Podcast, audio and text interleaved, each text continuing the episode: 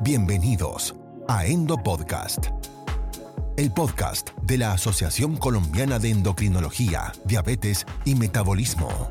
En este episodio hablaremos sobre Entendiendo la realidad del paciente adulto mayor con el doctor Alex Ramírez y la doctora Geraldine Altamar. Este podcast es patrocinado por Laboratorio Tena, marca líder en incontinencia. Bienvenidos. Advertencia. Este material es exclusivo para el cuerpo médico. Todos los casos clínicos aquí presentados son únicos y es importante hacer su propia investigación.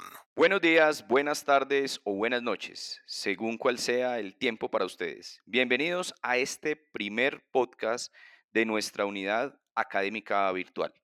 Les recuerdo que esto será una serie de tres podcasts que hacen parte de la línea de contenido virtual de nuestra unidad académica la cual sabemos que es de la juventud a la vejez, en diabetes, lípidos y riesgo cardiovascular.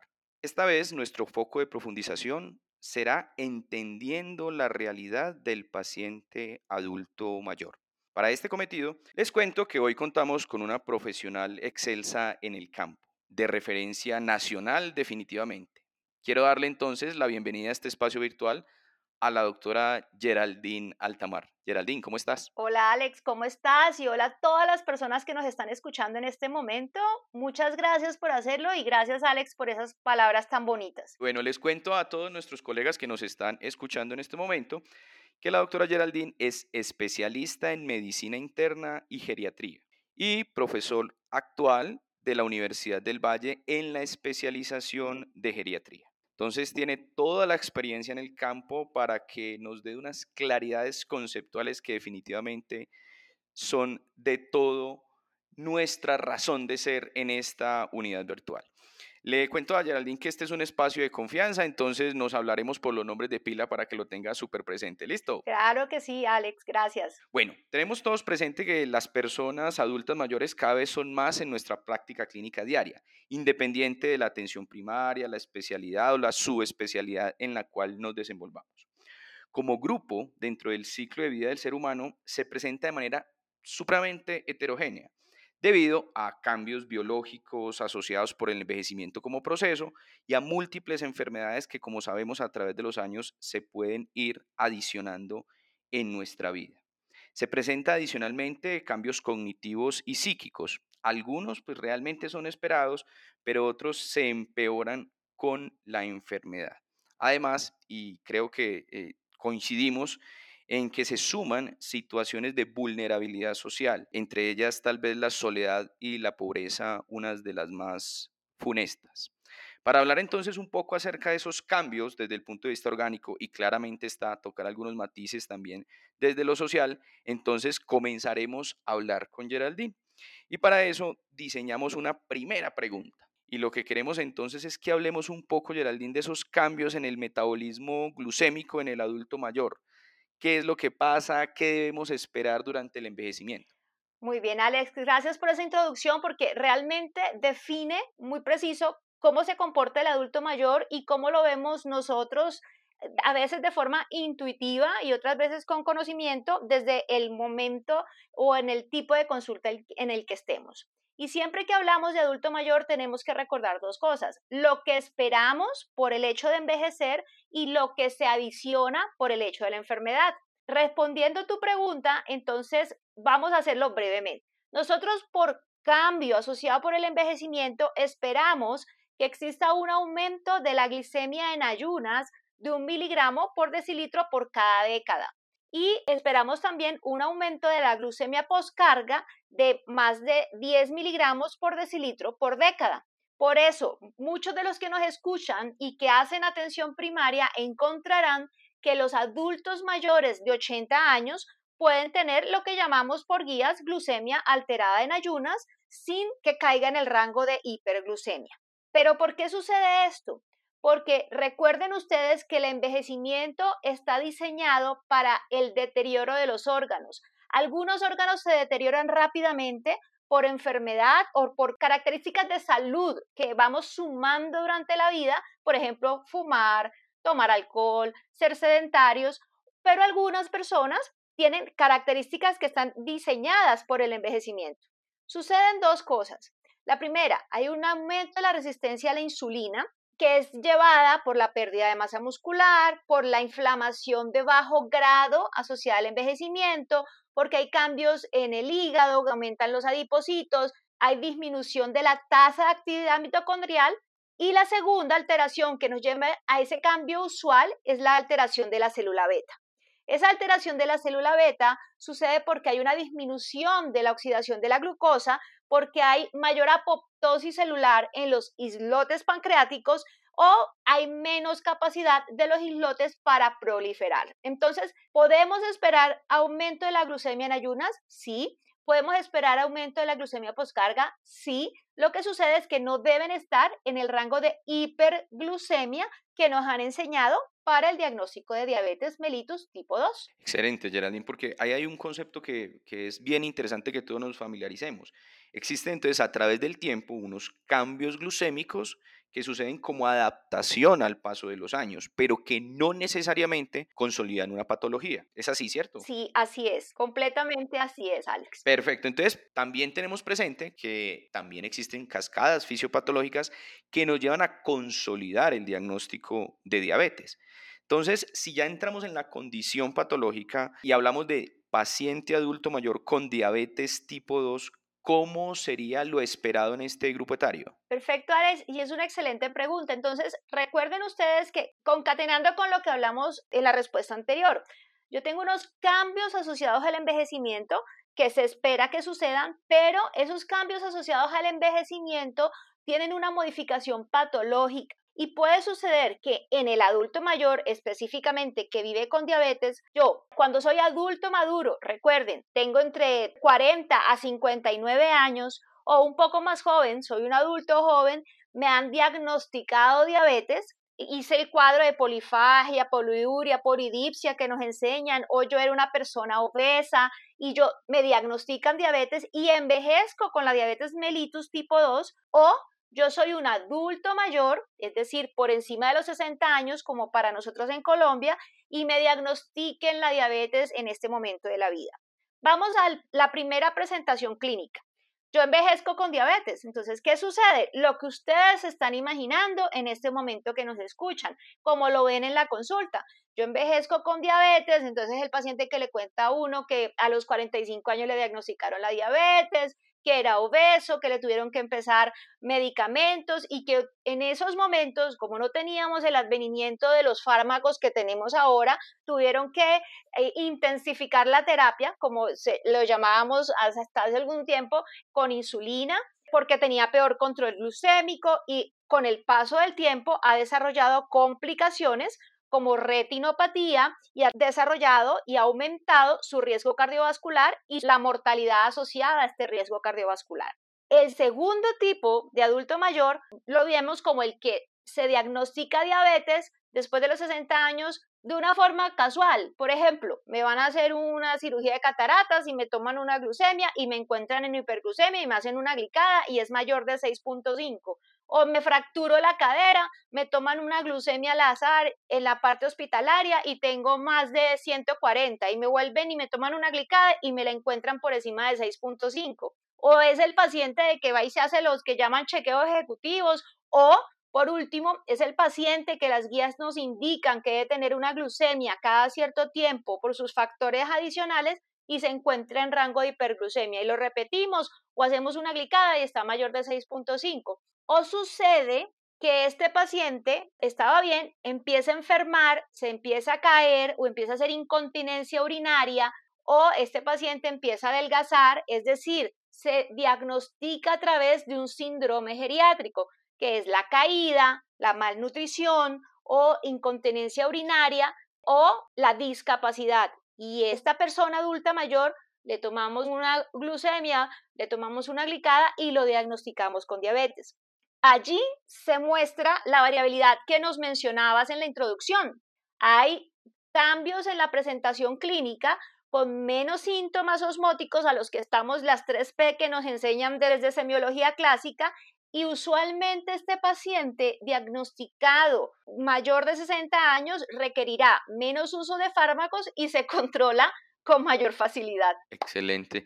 Yanaldine, entonces tenemos, a ver, yo voy como dejando cosas aquí muy claras para ir solidificando los conceptos.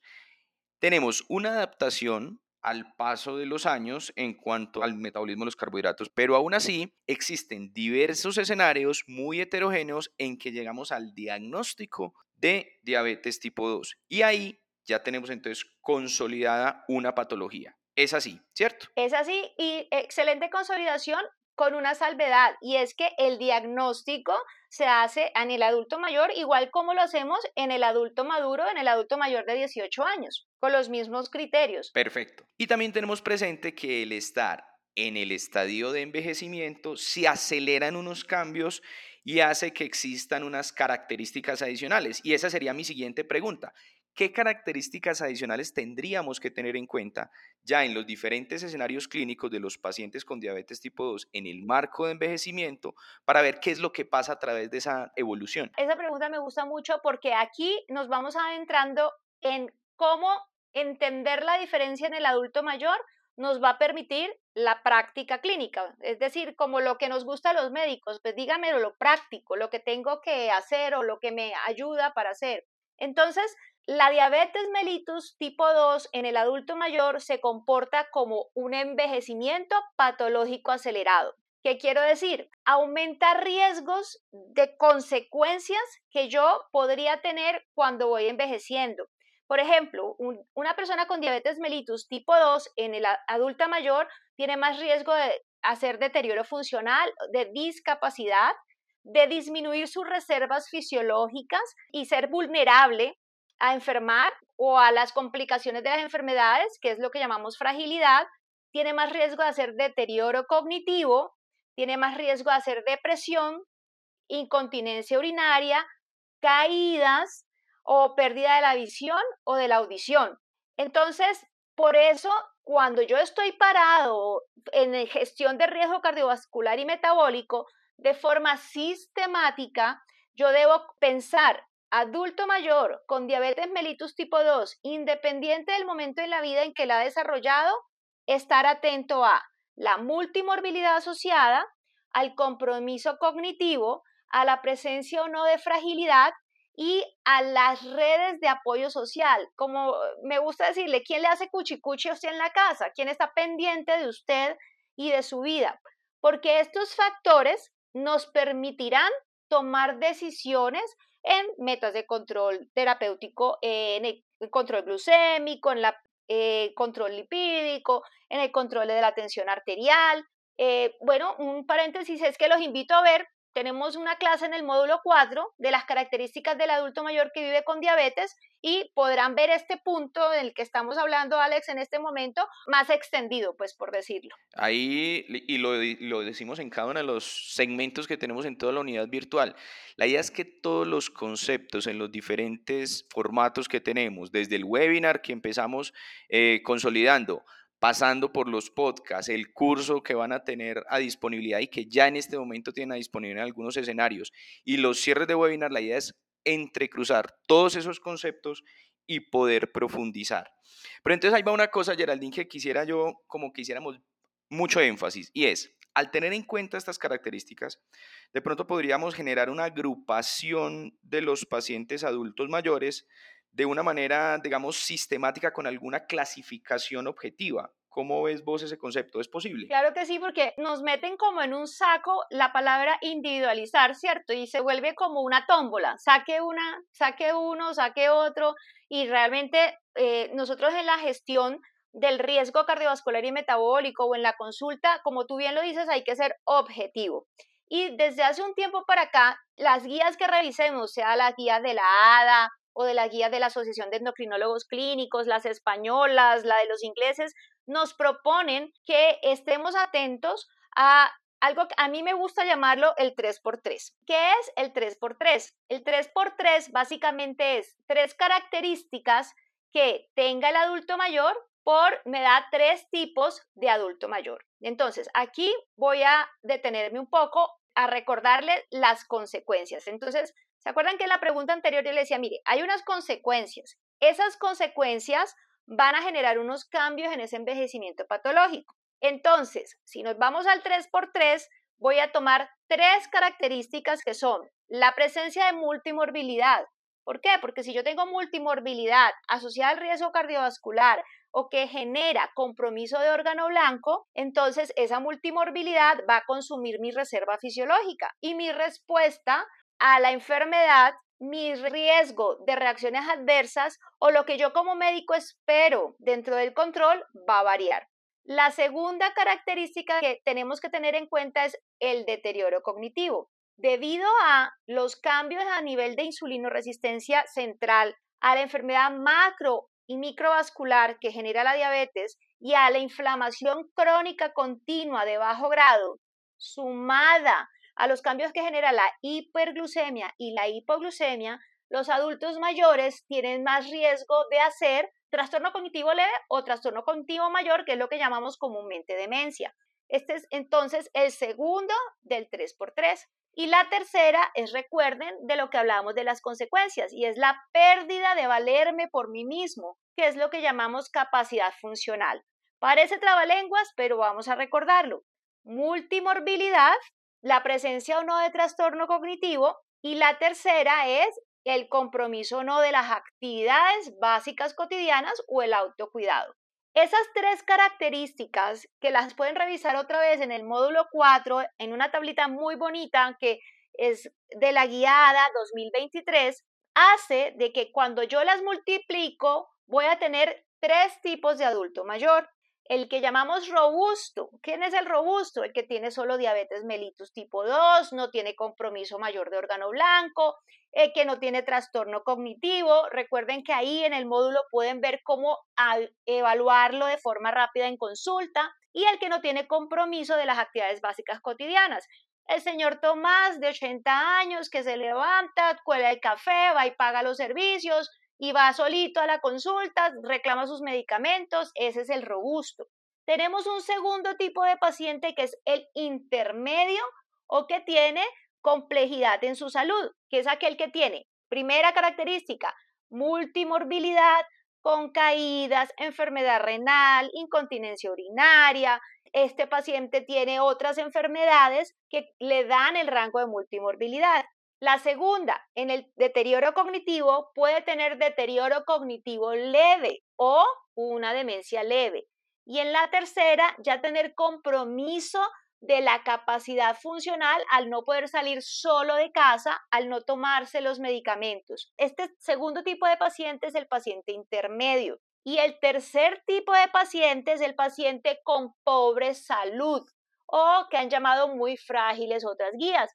Este paciente con pobre salud incluye las personas que la multimorbilidad está en fin de vida o en compromiso de fin de órgano, así como ustedes lo están pensando en este momento en donde nos están escuchando. Incluye pacientes en enfermedad renal crónica estadio 5, pacientes con enfermedad pulmonar obstructiva crónica oxígeno dependientes, pacientes con insuficiencia cardíaca en estadio 4 venija eh, por las guías de AJA, el paciente que está en el último año de vida por enfermedad terminal, el paciente que está en inmovilismo institucionalizado o en casa. Ese paciente que puede, en la segunda característica, puede tener demencia moderada avanzada y la tercera es el paciente que tiene dependencia funcional. Ojo con lo que voy a decir.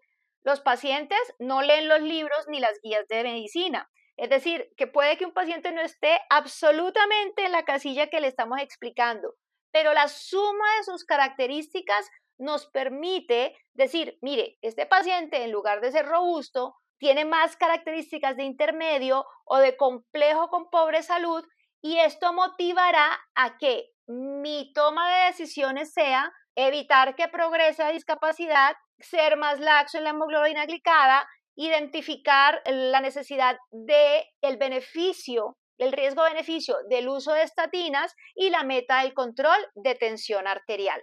Alex, no sé si, si eh, querías que como que clarifiquemos o estuvo la doctora como muy larga en la explicación? Está perfecto. Yo creo que ese, ese, esa clave que vos nos das para clasificar, con esa mnemotecnia tal vez de recordación de 3x3, nos hace mucho más sencillo.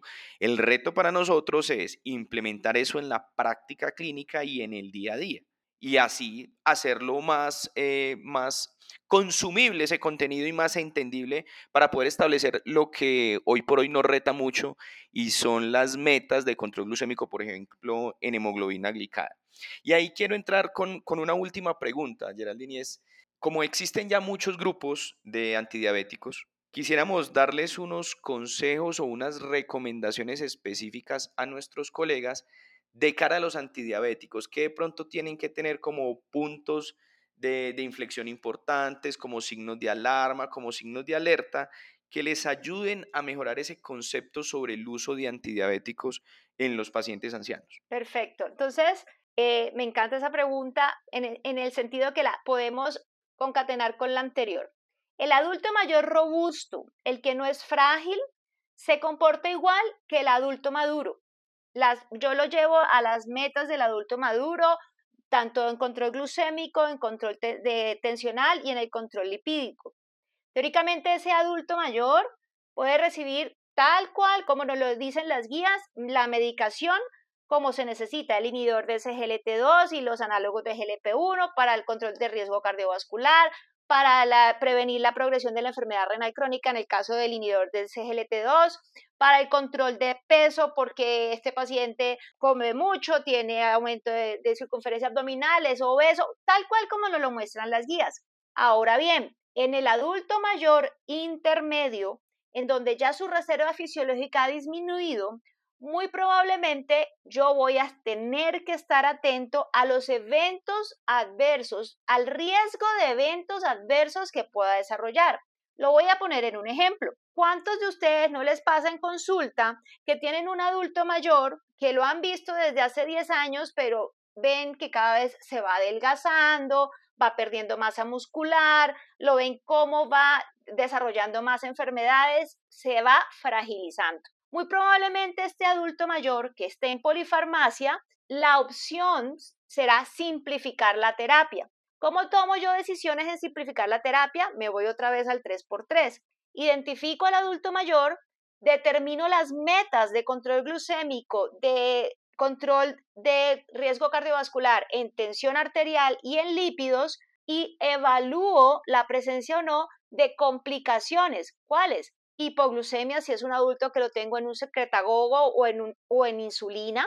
Eh, la eh, adherencia a la terapia porque este adulto mayor está teniendo olvidos, este adulto mayor no recuerda tomar los medicamentos o se los toma dobles y entonces hay medicamentos que tienen riesgo o este adulto mayor tiene riesgo de hipoglucemia y, y realmente un esquema de insulina basal bolo o no va a ser la opción en él y yo podría hacer un esquema de insulina basal con un inhibidor de PP4.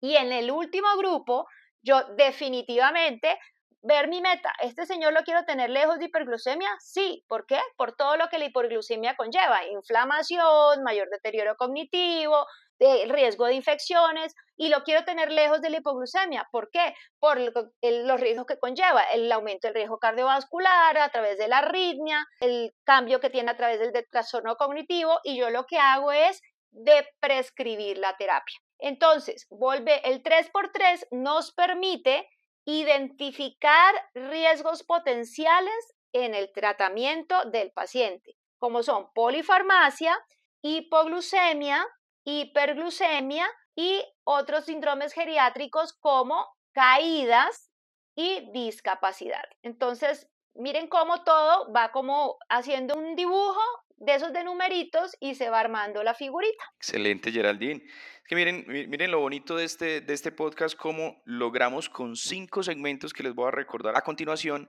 entender la realidad de ese paciente adulto mayor. El primer punto del que hablamos fueron los cambios propios del envejecimiento, específicamente en el metabolismo de los carbohidratos y el comportamiento glucémico.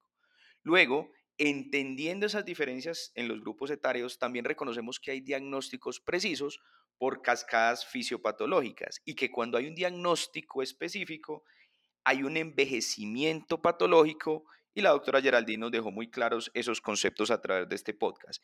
Y los dos últimos segmentos hablamos de cómo es la clasificación y ahí recordamos el 3x3 que nos mencionaba la doctora Geraldine con una amplia explicación.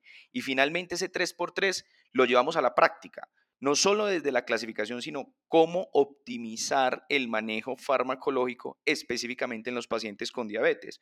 Como en el paciente robusto se comporta muy similar a lo que sería el tratamiento farmacológico en el paciente maduro. En el paciente intermedio deberíamos optimizar según su perfil, clínico. Y finalmente, en esa clasificación de 3x3, el paciente con salud pobre o pobre salud o frágil sería con menos intensificación en el manejo. Esos son los cinco segmentos, ¿cierto, Geraldine? ¿O se me escapa alguno? No, no, no, Alex, está excelentemente eh, resumido. No podía haberlo dicho mejor. Excelente. Muy bien, Geraldine, pero yo sí quisiera eh, como un mensaje final a nuestros, a nuestros colegas.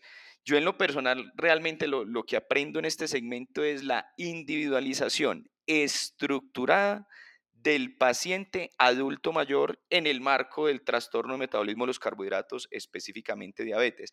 No sé vos qué quisieras reforzar con todos los colegas, más allá de obviamente la invitación que tenemos a los demás módulos para que profundicen. Perfecto, muchas gracias. Eh, la primera es no asumir que el adulto mayor se comporta de una manera u otra porque es solo adulto mayor. Darse cuenta que el envejecimiento es, si bien es universal e irreversible, puede ser usual y patológico. La segunda, con esta idea en mente, es que la diabetes mellitus se comporta como un envejecimiento patológico acelerado. Es decir, que cuando yo estoy en consulta, debo reconocer esas diferencias y hacer búsqueda de, trastorno cognitivo, búsqueda de trastorno de depresión, evaluación nutricional y de fragilidad. Las guías nos muestran cómo ahora, afortunadamente. Y la tercera es siempre buscar, identificar los perfiles de adulto mayor que hemos hablado ahorita para la toma de decisiones activas y no esperar y procrastinizar como sucede muchas veces en la atención de la consulta del paciente con diabetes mellitus tipo 2. Geraldine, definitivamente muchas gracias. Les reitero a todos los colegas que recuerden que estos podcasts solo hacen parte de un segmento de la unidad virtual de la juventud al envejecimiento en diabetes, riesgo cardiovascular y lípidos. Y todos estos puntos los vamos a profundizar. Entonces, sin más quitarles tiempo a ustedes y reconociendo de nuevo el sentimiento de gratitud a Geraldine, les damos una feliz despedida. Que estén muy bien. Chao, Geraldine. Chao, Alex. Saludos a todos. Esto fue Endo Podcast los invitamos a conocer más contenidos en la web www.endopodcast.org y suscríbase al newsletter. Síganos en nuestro Instagram, arroba Endocrino. Nos reencontraremos brevemente en una nueva dosis de Endopodcast. Gracias por escucharnos.